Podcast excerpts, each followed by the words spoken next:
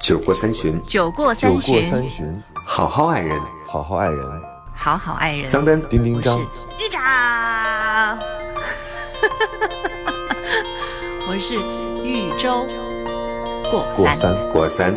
过三。嗯，好，大家好，这里是过三情感脱口秀，我是丁丁张。大家好，我是桑丹。耶！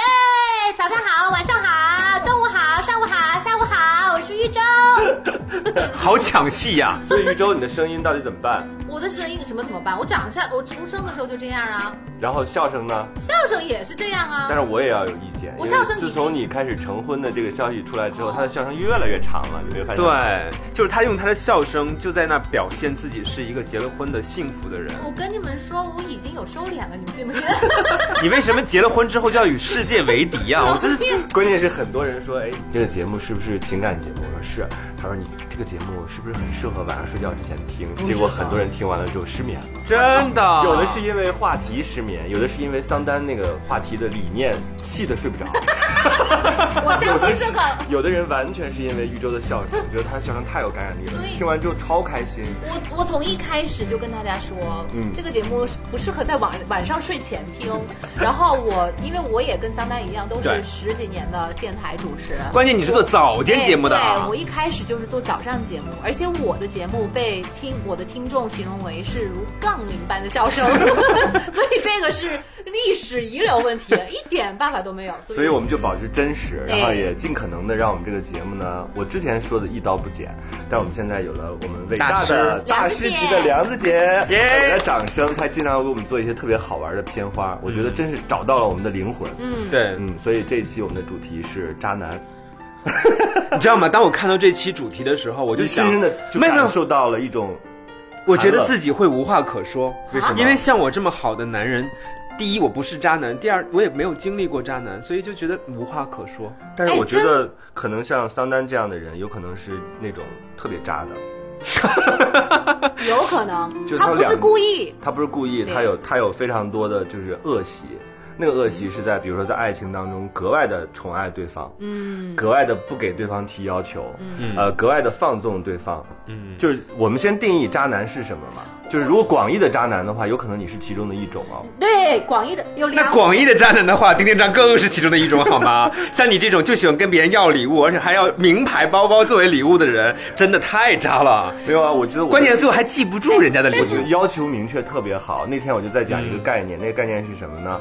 就是如果你爱对方，你最好是对对方有所求。比如说，我喜欢你的声音，我喜欢一周的笑声，我喜欢你所有的就是具体的东西。嗯，那如果我喜欢你，但我又没有办法表达，我就是喜欢你，我特别爱你，你是祖国呀。哎，你说了，你是人民币呀、你我们是说的这个花朵你说的这个，我之前就想到，就是呃，在有很多之前不是一直都说剩女嘛，嗯然后他们嗯，之所以是被剩下或者常常被别人说。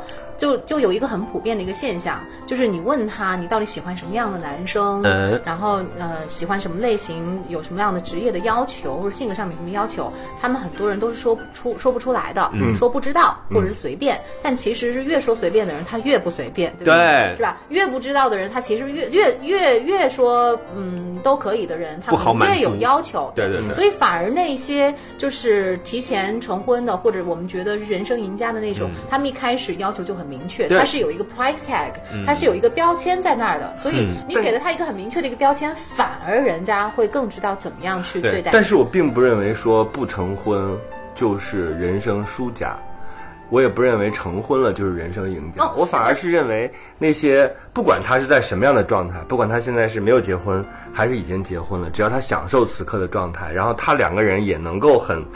就是很和谐的往下走，我认为就是人生赢家。同意，但我说的是那种自己没有结婚但又很想结婚的。所以你们俩这样互相攻击有意思吗？没有攻击啊，我们因为我们听众很多好不好？每个人情况都不一样啊。哎，但是你们刚才你们刚才说那两趴哈，就放在另外一个层面上来讲，我们这种企业高管其实最害怕 什么样子的下属？不动声色的说，就是这个下属他没有要求，就像你刚才说的，感情当中他没有要求，嗯这是最可怕的，因为你找不到他的弱点，你不知道他的缺陷在哪，他的亏欠在哪，你就无从去满足他。正所谓是无知者无畏嘛，就当你真的不觉得他有需求的时候，他反而会有一个更加膨胀的、无法满足的需求。我我其实对于感情，我一直都是一个天然派的人。嗯我其实做什么事情，我都讲究一种天然。嗯所以你们说的那种刻意的去满满足，然后刻意提那些要求，对于我来说，我其实都不是在我身上不会这样发生。嗯我也我也不认为这样感情是应该是这个样子的。所以于周，你经历过渣男吗？呃，我我哎呀，我特别想跟你们讲一个，就是近期发生在我朋友身上，这真的朋友，嗯，是我一个很好的一个朋友身上的对，所有说自己朋友都是自己的经历。哎呀，没有，真的不是我身上的经历，真的是我朋友的。然后呢，我的那个朋友跟他的另外一个很好的一个女性朋友，还有他的一个很好的一个男性朋友，就有一天就约约了一起吃饭。然后那一次呢，刚好那个男性朋友带了另外一个他自己的一个男生朋友，然后四等于四个人吃了一顿饭，两男两女两男两女。然后呢，就是吃饭就是很平常的，然后大家也比较开心啊，就聊聊家常什么的。就然后让他买单了。因为没没没，因为带带新带来的那个男生呢，好像也不是我那个朋友的菜，所以就是也没什么大的一个感觉，也没有吃它就是、呃对，就是很普通的一个买单，最后是谁我不知道啊，嗯反正就是很普通的一个饭局。结果呢，吃完这顿饭之后，那个男生就开始疯狂的追我这个朋友，嗯，就是疯狂到就是天天二十四小时早晚都会打招呼。然后呢，本身我那个呃女性朋友她就是条件也很好，嗯，但她其实也很想嫁，只是一直都没有找到合适的人。就是刚才说的那种，呃哪种？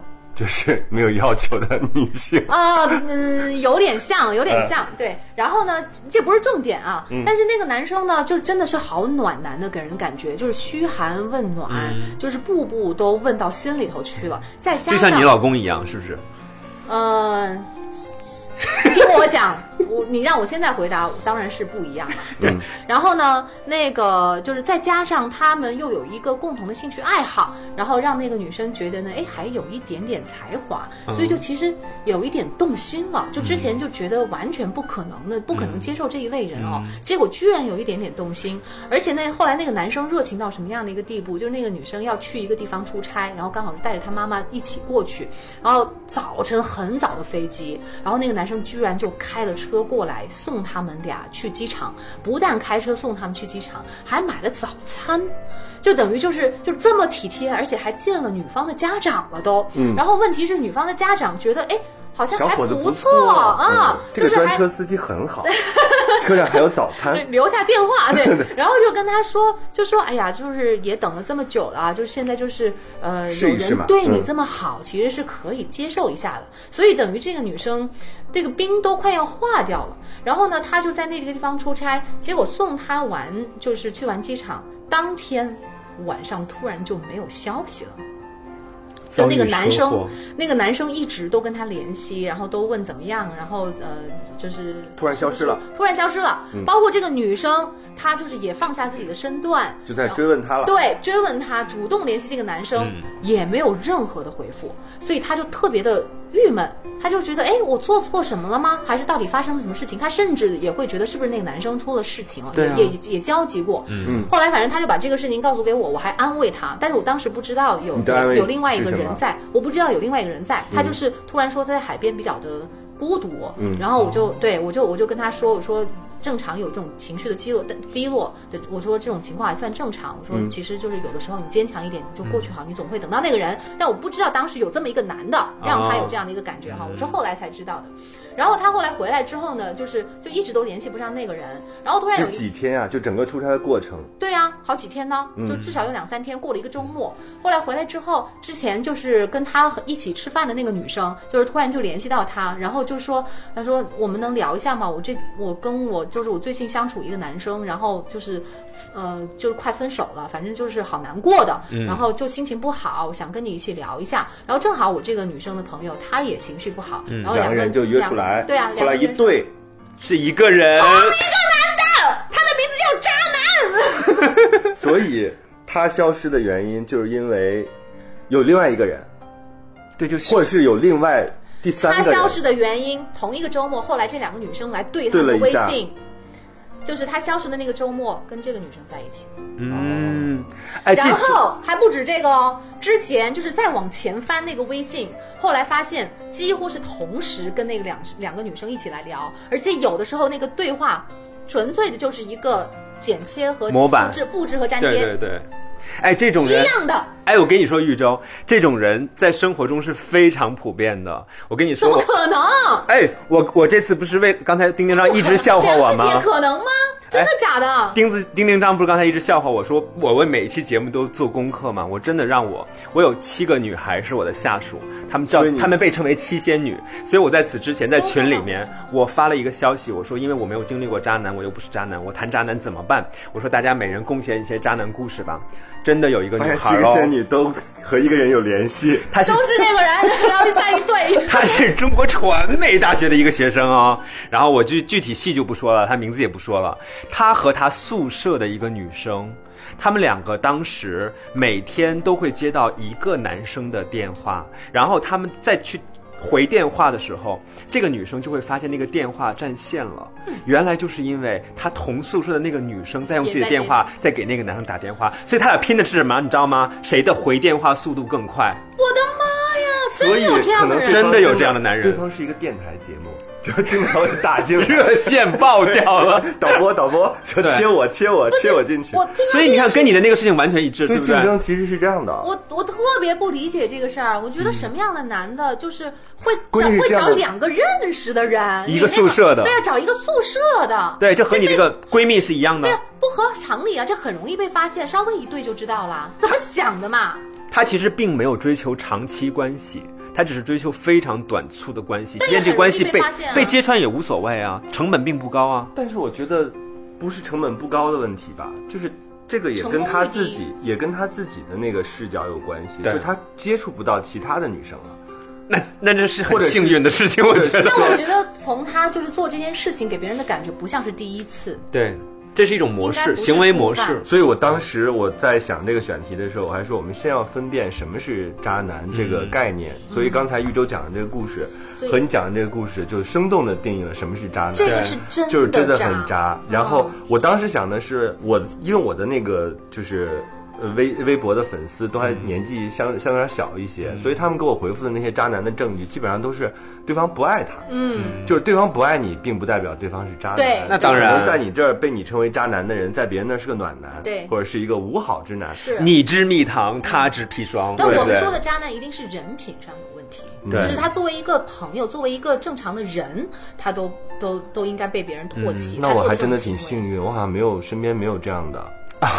不，我们后来就是他这件事情发生之后，我们第一时间就特别的气愤，然后就就就想这个，就然后就开始那个反思啊、这个事情，然后就想，哎，这是什么样的人？首先选这么近的两个女生，然后被发现了，他难道自己不不不在乎这件事儿吗？另外，我们也在想这件事情也挺可怕的，这两个女生条件都很好，嗯，就是要脸蛋有脸蛋，要才华有才华，要钱包有钱包，对啊，但他就是缺少微信里边的那些对话。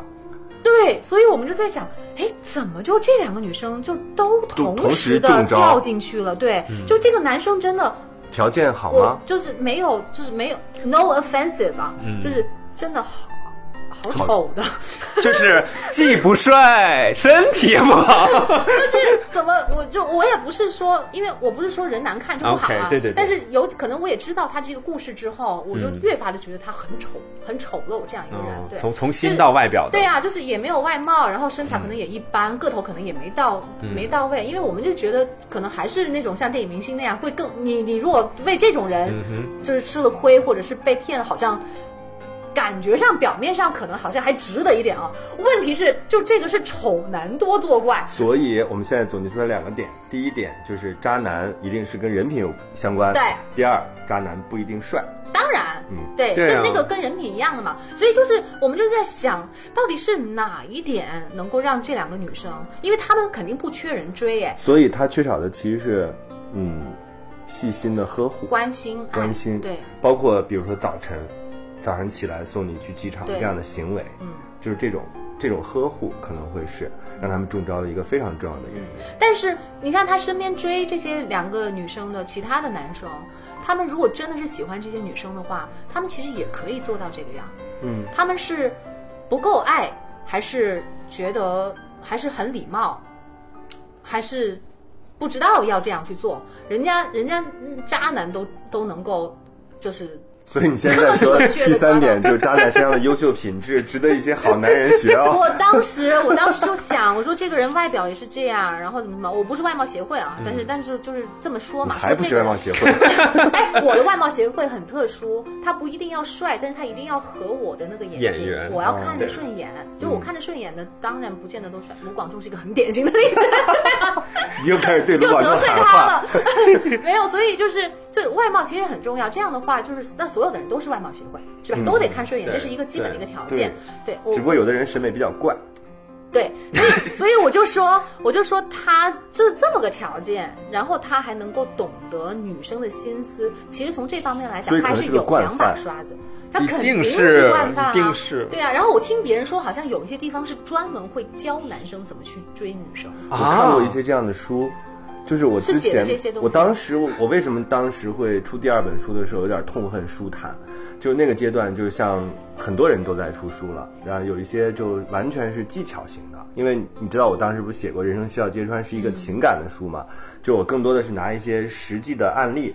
呃，讲一些女女性的故事，然后去把这个一些所谓的规律总结出来。但我后来发现说，书坛有一些书是纯粹带有目的性的，比如说一百招，还九十九招搞定女神，就是这样的内容都会出现。加上现在就是浅阅读时代，有很多的公众号，然后都在写类似的文章，就是它会有一些方法。所以我觉得这个方法本身没有问题，是看什么样的人去用这个方法。就是你同时对两个人，就是获取芳心，你同时对两个甚至是三个，我就觉得有因为他点过分了。本来最开始目的就不纯嘛，嗯所以这是还是这个人的问题。嗯但如果真的是一个很有诚意的一个男生，但他可能确实恋爱经验不多，他把这个当做一个就是对其他就是他是真的喜欢那个女生，但是可能因为男女还是有一些逻辑上的一些不一样、不同，但他通过这个方法去更了解那个女生，然后去追到自己真正喜欢的女生，我觉得这个问这个是没有问题。但是我认为，我可能跟你这个观点略微有点不太一样。我认为感情这个东西，它是人本初的一种能力，或者叫做对对对。所以你说去学习什么技法或者什么技巧，甚至我看一本书学了丁丁章的方法，于是我就可以追到女孩子了。我觉得这本身就是一个非常荒谬的事情。就是你有没有想过，有的时候真的两个人在一起了，或者两个人彼此相爱，甚至达到一种特别高的匹配的境界的时候，并不是因为你有什么样的技巧。而就是因为你就是他眼中那个合适的人、舒服的人，你说话他就是喜欢，这样子不是不是学到什么方法就能够把人追到的啊。那换过换个角度来说，你刚才提到的就是。这个渣男身上有的这种，比如说这个女孩需要在特定时间的问候以及关心，为什么一些普通的男人做不到做不到啊？这其实是个挺重要的问题。对呀对。那我们再换个角度去说，就是为什么这个女孩怎么那么多孩角度？我跟你讲，最有趣的、聪明的人就是角度多呀。你快点说，大家都哎观受一对对对击好不，好？换一个角度来说，就是为什么这些女孩她需要这个东西，这是需要我们去研究的。而这些女孩为什么能够把吸引、把这些渣男给吸引过来？其实心理学中有个非常重要的准则，叫吸引力法则。渣男永远要盯那个有缝的蛋，而你的那个闺蜜，那两个闺蜜同时就是那个有缝的蛋。他们的情感的缺失是没有办法通过正常的方式去获得的。我相信他身边有很多非常优秀的男士，物以类聚，人以群分。但是那些人之所以进不到他的那个蛋里面去，就是因为他那个缝就留给了这类渣男。他们是吸引力法则。不不不，我觉得你这样就有一点儿太过于把这个受害者有罪化了。受害者其实没有任何的问题，有问题因为他并没有想象着说一个这样关心的我的人，同时也另外关心着一个人。他并没有这样啊，他并不是说在知道对方有这样的情况的情况下，还继续跟他保持交往，而是被他一点一滴的细节所打动。嗯他被人打动有什么错呢？那个反而我叫什么？那个叫什么？不怕贼偷，就怕贼贼惦惦记他是带着这样一个目的的，所以你是很你很难你很难提防的，嗯你很难提防的。而且我觉得女孩儿确实是，为什么我经常跟我侄女儿讲，就是要增加对方的成本。这个成本不是说他为你花多少钱，就这是一部分了。嗯，他需要为你花费一些时间，对。然后你需要花多一点时间、心思。心思，然后去考考察他，不是考验他，嗯，是要了解、充分了解这个人之后，你再选择跟他在一起，嗯。不然的话，确实很容易掉入到陷阱当中去。因为有的时候，对于男男生，对于我们来说，有的时候就是一时兴起，你就突然间觉得，哎，我想跟那个女孩试着不要我们，我从来没有一时兴起我没有，我没有，对会有。感情不负责任吗？不是不负责任，是你真的会有一时兴起的时候，然后什么时候发现我觉得，这样的考验，考如果两个都是单身的情况之下，一时兴起并没有错哦，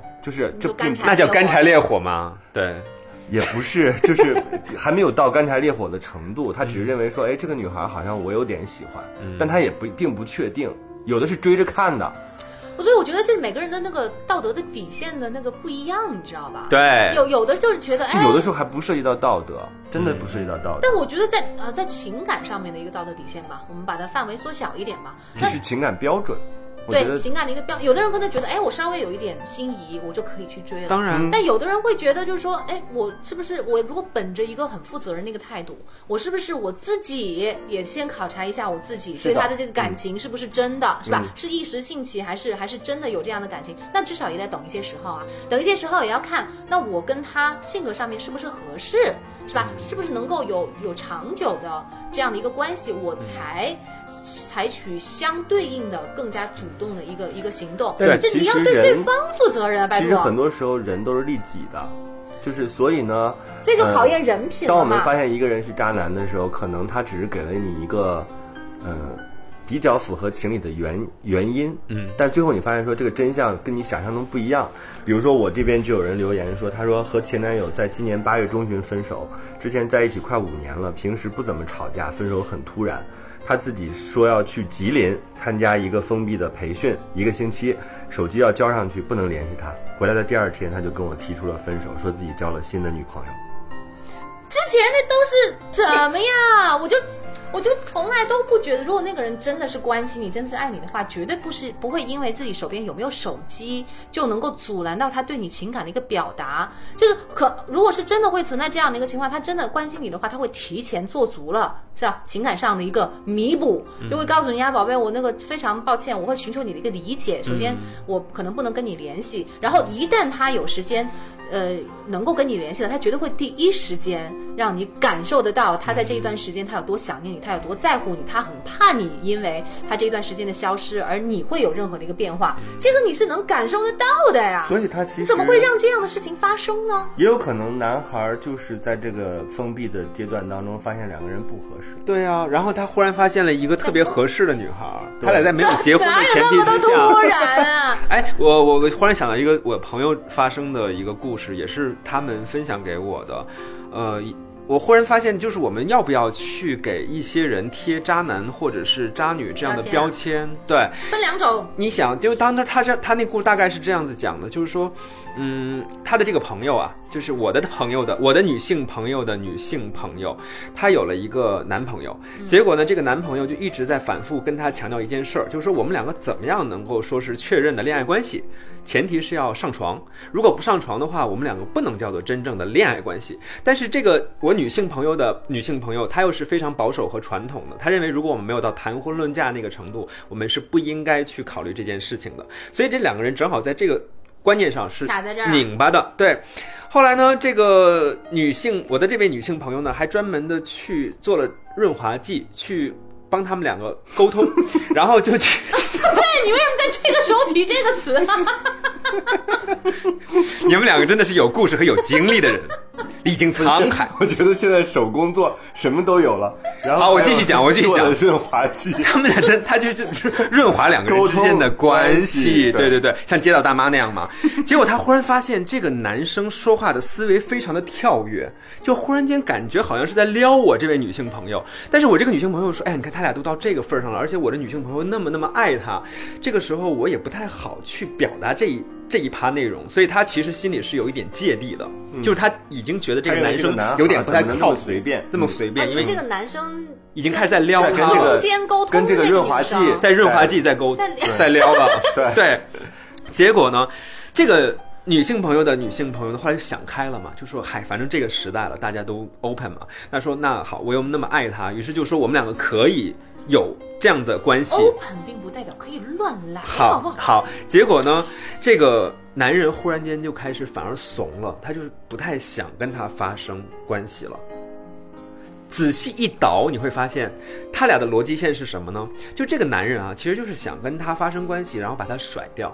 对呀、对吧目的就是要这样。但是呢，当他发现他的中间的那个润滑剂说了这个女孩非常的传统和保守的时候，他又想，如果我要是和她迅速上床的话，可能我再想甩掉她不那么容易，这个成本会很高。所以当这个女孩决定放下自己的所有的传统的观念，开始去接受他的时候，他反而怂了。选择了放弃。对于是，他们在跟我讲述这个故事的时候呢，就说这个男人绝对是个渣男。但是我对这件事情我对这件事情我是两边来看的，就是一又方两边，对，一边呢，这聪明的人角度多嘛。一方面呢，他是说，我们可以说这个男人他存在一些问题，比如说他可能属于短期关系，他不能够进入长期关系里面来。呃，其实这是一种心理状态这是一种心理状态。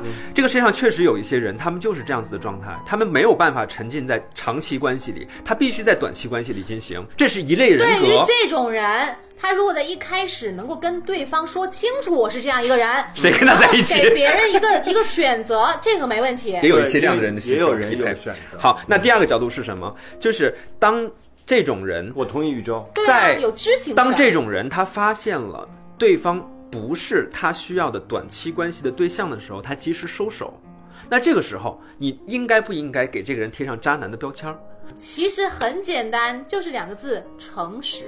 嗯，这是做人的一个标准。我嗯们我们读小学的时候，老师家长都教我们来做这个。就是我就是个短期关系者，对你如果你愿意跟我做短期关系，OK 的。对，你可以有性格缺陷，是吧？你可以有你不成熟的地方，嗯心理缺陷你可以有你现在你你只是追求短期的一种欢愉还是怎嗯样，你不想要有长期的那个，你要说出来，而且在发生事情之前说出来，讲明白。这样的话是没有问题，这样你就不是一个渣男，这是做人的一个基准。嗯嗯，对。但是很多时候，其实有些人是边爱边看的，就是我不能保证我跟你会结婚，我也不能保证我跟你会立刻分手。嗯。就是你没有办法，就是我们不是说像那就是在上一玩啊期像那一期我们讲的说，我们可以在谈恋爱的时候跟对方讲的非常清晰，好，但很多人并不是这样的。好那他需要在走的过程当中慢慢的观察，就是我们到底是不是合适。那我问你一个问题，嗯如果当对方问他我们现在是处于一个什么样的阶段，嗯，他怎么回答？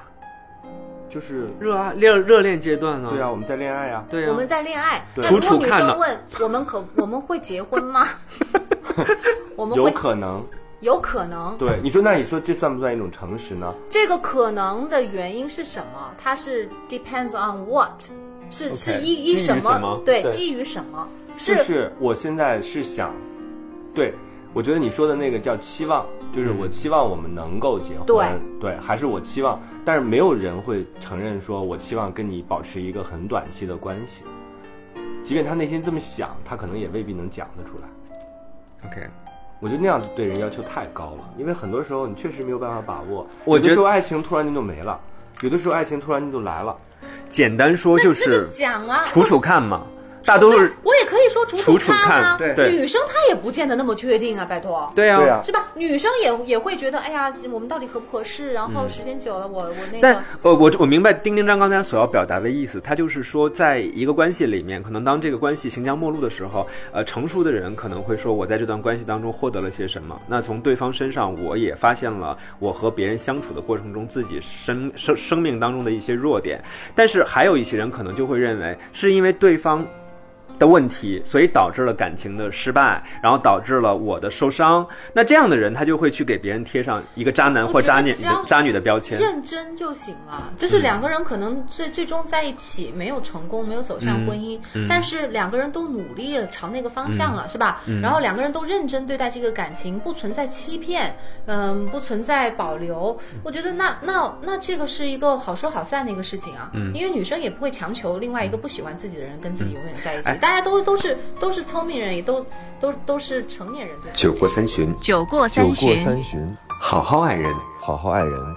好好爱人。桑丹、丁丁我张是豫州过过三。过三，我们看看大家留言吧，留言里面咱们来判断一下，到底哪些算是渣男，哪算哪些不算啊你说。你的你，看这个啊，他说一个女性说的，她说买了五公斤大米，回家的路上呢，我老公跟我说，大米交给我，你抱着孩子就行了，我家孩子重十三公斤。但是我跟你说，孩子比大米轻，为什么？因为他是活体，对，他可以就劲儿。所以他就这位日本的网友他，就亏在自己没知识上是吧？对他亏在自己没常识啊，没常识还抱十三公斤的孩子比抱五公斤的大米要轻，对，因为孩子真的会就劲儿，他有一口气。这是我看到那个，因为日本特别好玩，日本在评选渣男二零一七，对对对有大量的这种奇怪的奇怪的案例。还有这个这个这个非常有趣的，跟你讲啊，这个是可以算是今日最佳了。我的前男友和前男友的好朋友，他们都爱上了我，于是呢，两个人就约出去谈话，貌似越说越难过，最后就告诉我说，他们两个最后上床了。真的假的？这个确实很顶级，这个这个这个可能会夺冠。无语了。我这边有一个是说，呃，唯一的渣男前任在一起七年，至于为什么分手都忘了。在同一个城市分手之后，也没有碰见过，也没有联系过。说他渣男是因为明明我先说的分手，他竟然先删我的微信跟 QQ，还毫不客气的把他之前送给我的手机、钻戒还有金链子都要了回去。不啊不过我还是很想他妈妈的牛肉酱还有灌肠。现在他妈的牛肉酱他他妈妈做的。OK 对对对，现在已经跟他分开五年了，跟现任结婚一年。嗯，嗯，要回东西这件事情，我觉得还好啊，还好、啊。你觉得他渣男吗？不渣呀。先删先删他的微信跟 QQ，这也只能代表说他更受伤，有可能嗯，是吧？所以我觉得就是这件事还真的不能轻易的给对方贴，因为你贴了之后，你自己怎么办呢？没有，我觉得把自己置于一个和渣男交手最后失败的境地。他那个是还没听我们说这些故事之前留的言，听了我们说的故事之后，他可以明白，他会释然的对，什么叫做真正的渣男？还有一种说法就是说，他有吸引渣男的体质，对，就是有一些女孩会认为自己容易招惹渣男，嗯，就是为什么他们会比较容易受到渣男的伤害？我觉得是这样的啊，就是嗯我有点建议这种吸引力法则这种说法，因为好像把所有的事错误都和归咎于责任对自己身上。对，好像是我自己有问题。那有没有问题？确实是，但是完全是我们自己的责任吗？也不应该这样，是吧？嗯肯定是对方也也有不对的地方才会这样，但是。必要的这种反省也是要做的，就比如说像我的那个朋友的话，他也应该想一下，就为什么身边有那么多优秀或者真的很真诚的对。男的，他为什么没有选择跟他在一起？嗯嗯。反而这么一个就是呃表，可能也是满足了他现在很想要的，但是为什么别的这个他就没有看出来？嗯就是到底这个问题存在在哪里？嗯，而且是两个女生，既然我们讲到了渣男，那肯定有相反的。优质男就看我就好了。嗯我身上的一些优良品我觉得拿出来说一个好男人不能有太多角度，一个角度，一个角度就是很爱你的角度就很好了。对于女生来说，在思维上如果角度比较多的话，确实在感情上容易暧昧，不不不，真的是，我认为会比较令人难以分辨，所以就会暧昧嘛。增加辨识的困难，对对辨。识度的就是你其实包容性，这什么事情都是一体两面。就当一个人包容性极强的时候，他其实就是因为内心的角度和评判标准非常多、非常多元。因为你没没没办法，就非常清晰的站在一边。对，所以我们怎么能判断对方对我的追求发自内心呢？不会有人发自内心。一个是时间，对，一个是时间很重要这一点，就他在你身上花费的时间，对，另外一个要看第一点他做的那些事情是不是其他人也会做。嗯，那很容易啊。但是你说现在还有一代人的需求，比如说。我我当然有个理念，我说其实现在结不结婚、有没有男朋友并不太重要，有有外卖，有保洁，对，有物业，嗯有相关所有你家里能处理的事情，好像都有人可以替代，专业化的工作岗位帮你替代，尤其是你生活在城市当中。嗯那对于我们来说，可能就是情感的缺口。不是就是很多事情我能做，并不代表我一定要去做。有人替我去做也很好啊。对啊，所以你说，第一，他给我花费的时间可能是经常跟我聊天，对吧？嗯通过微信也好，通过邮件也好，反正各种各样的方式跟我沟通。但这个别人可以假装做到。对，这个其实是很难分辨的，因为你根本不知道对方跟你说一句晚安或者早安里边到底涵盖了多少意义。是他在乎。他在乎你，肯定会花时间在你身上，但是花时间在你身上，并不代表他一定在乎你。嗯这是一个呃必要非充分条件。对，好，第二个就是他做哪些事情，对吧？就是他做哪些事情，你说的是区别于他人，这个区别于他人是来自于他对你的观察。对，对吧？就是他发现你自己有这个需求，比如说你自己很容易腿疼，他给你 我是几十岁，快年过半百了都。多补一点钙。对，他就给你做一些跟你腿有关系的事情啊，那你会觉得，哎，这个人好像对我不太一样，嗯，对吧？这是这是一种很容易辨别的方式。还有吗？我我发现这样，我是觉得女生有一个通病，尤其是对那个爱情就多一些那个幻想和要求。就你们又不要发飙，我也是这样的女生，我曾经也是这样的女生，对。但是我发现有一个通病，就是他们很，他对他们不能把那个男生独立的拿出来去判断他是好是坏，而且非得要通通通过比较，通过一个是比较，一个是那个男生为我自己做了什么去判断。嗯他们经常就是其实是丁丁章的那个观点，就是你是强调那个付出，嗯去当做一个量去给他去打分，嗯来判断他给我付出的是十分还是十五分。但是其实你知道现代生活。呃，而且我到后来越来越感觉，就是感情其实是两没有不存在强和弱，不存在男和女，不是说男生就一定要照顾女生，男生也有他们心里的需求，男生也想吃一口热的饭，对吧？也希望有别人在身边。赛太 对位，啊，男生也希望有女生在 在这个身边能够嘘寒问暖，所以我觉得这其实是一个公平的。但是很多的女生就是可能这里看了书，那里听了别人说，就觉得哦，女生我要我们要矜持，我们要那个有不要放下身段，就是听对了桑丹老师的话。我。们要在一个高度。哎怎么了我又？对那个男生只有是说委屈了自己或者降低了自己的身份，才是真正的尊重我对，把你捧得高高的对，所以我觉得女生就是在这个地方真的要做一些调整，因为你那样的话很容易就是可能吸引到的是那些。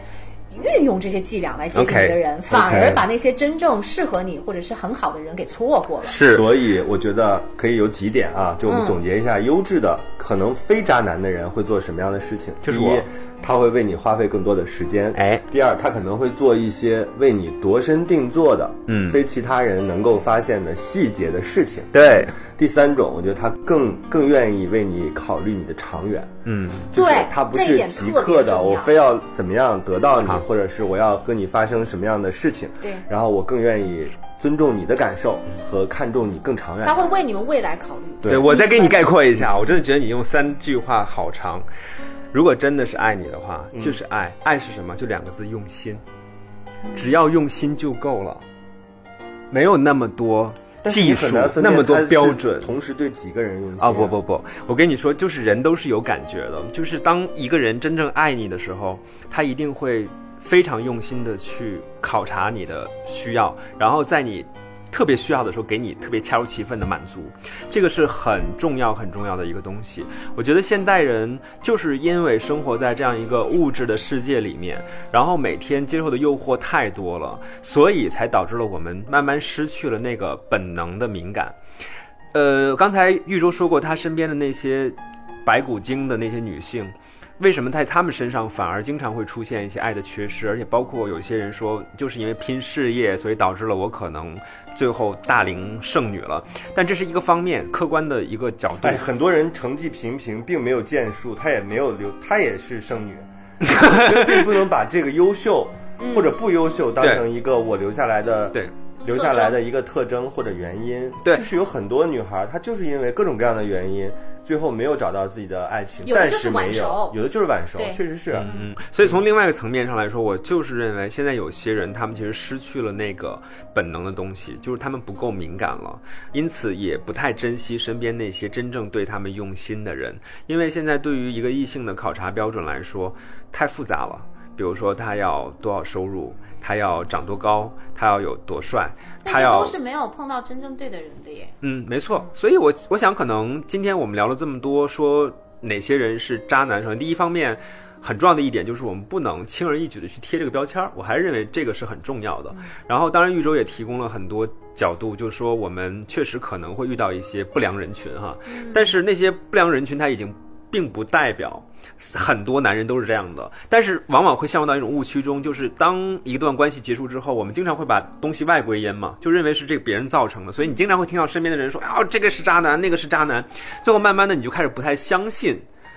真的有玉州说那种好男人，四点坐飞机回来那样的男人，但就是有啊，美国回来了，对不对？但是我还是觉得啊 要有信心吧就是有的时候，渣男嗯是我们自己造成的。为什么我们经常会感受不到你所说的用心，是因为嗯。我们经常会对在意我们的人并没有那么在意，也不回应嘛。也不或者是去回应。怀疑，对，就很多女孩是这样的，嗯就是很狠着追你的，对你很用心的人，可能你并不在意，但你喜欢的那个人呢，对你又有一点意兴阑珊，所以爱答不理。每个人都在追求比自就是自己想象中想要的那个东西，或者是人，嗯，所以呢，你更容易把一个就是你爱他，但他没有那么爱你的人，纵容成一个奇怪的，对，未来有可能被你称为渣男的那样一个人。嗯，所以有的时候人不仅是吸引来了渣男，还可能他自己通过这种相处培养了一个渣男。对，嗯，是这样，我就觉得我后来那个女女性朋友，她做的也比较好的一点就是，她嗯直接把这个人张榜公布。没有、哎然后艾特了丁丁张转发一下。其实当时在最气愤的时候，就是我们在说着说着就觉得想要这样做，但是后来反正就各种原因吧，就是没、没有这样做。如果是你的话，你会怎么办？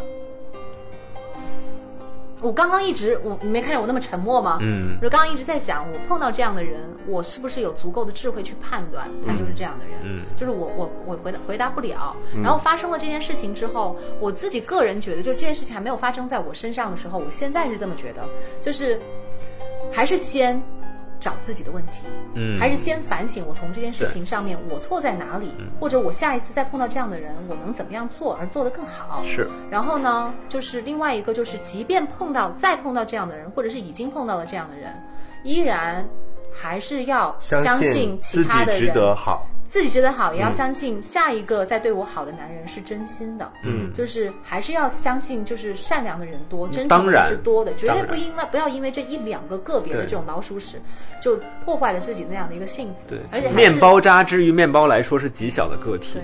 对，所以我可能会直接跟对方讲，讲了，嗯，我们就讲我会把那个我了解的短信都情况截屏给对他发给他看，让他知道说你哎做，了他怎么回复的？我很想知道，就是肯他的定不回复，没有回复，没有回复。当然不回复直接了就是删掉嘛。哦我不会删掉，我啊不是。他的朋友圈。他是被对方渣男删掉他们了，对对对，哦。加入黑名单了。对对对。哦，是这样的，幸亏没有借给他钱。哦，那就是诈骗了。你不知道后面会不会发生这样的有，可能啊因为这是才刚刚嗯很短很短的时间内，对，所以就说你要想事情可以更糟，嗯。就是真的这可能只是不幸中的万幸。对，嗯还没有骗财骗色，对，对吧？嗯。就是还没到受伤害太大太多伤害的，还好及时发现，嗯，所以就是我觉得这也给我们大家提一个醒儿啊，就是不要太一开始就急于投入，对。这个感情，哎但这个投入感情不能说不能说是保留，对啊，就真的很难，很难，我知道。真的很很难。你说突然间有一个人，呃，你已经十年没有恋爱了，然后突然间有一个人对你趋之若鹜，好惨啊！十年没有恋爱了就，是十年没有心丁丁张，这是你的个人经历吗我，？心你就没有心动过，突然间心动了，然后就是有一个人给了你一种类似于完美的恋爱体验，我突然看到光。我觉得我们平时就多做好事，多积德吧，就是保佑我们不要碰到这样的人。所以他今天上午去烧香。而且我觉得再碰到这样的人，就是 OK，感情我们没有办法控制，但是我们最好不要让别人先骗到色，也不要让别人再骗到钱。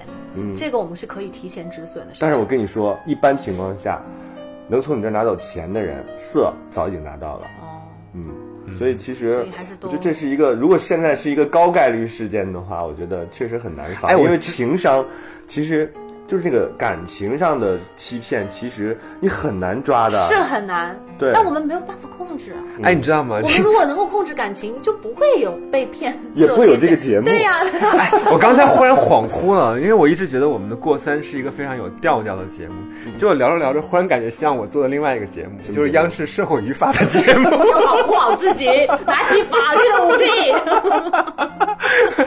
没事没事，我觉得如果有人真的出现在你的生命当中，我们可以经历嘛，对这个经历让你成长，让你成长，变成更然后。尽可能的多留一些时间给自己，也多留一些时间留给对方，然后看看到底是一个什么样的状，况。我们最后还是祝福大家。不遇到渣男，是的渣男退散，水逆退散。